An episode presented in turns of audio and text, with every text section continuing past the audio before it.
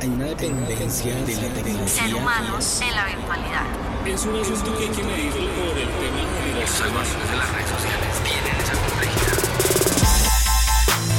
Hemos llegado a un punto en el que pasamos más tiempo frente a las pantallas que frente a las personas. Y eso tiene efectos perturbadores que no solemos percibir.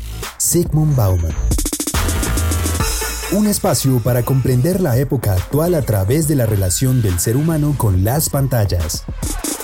13 presenta Entre pantallas. Dirige Diego Loaiza.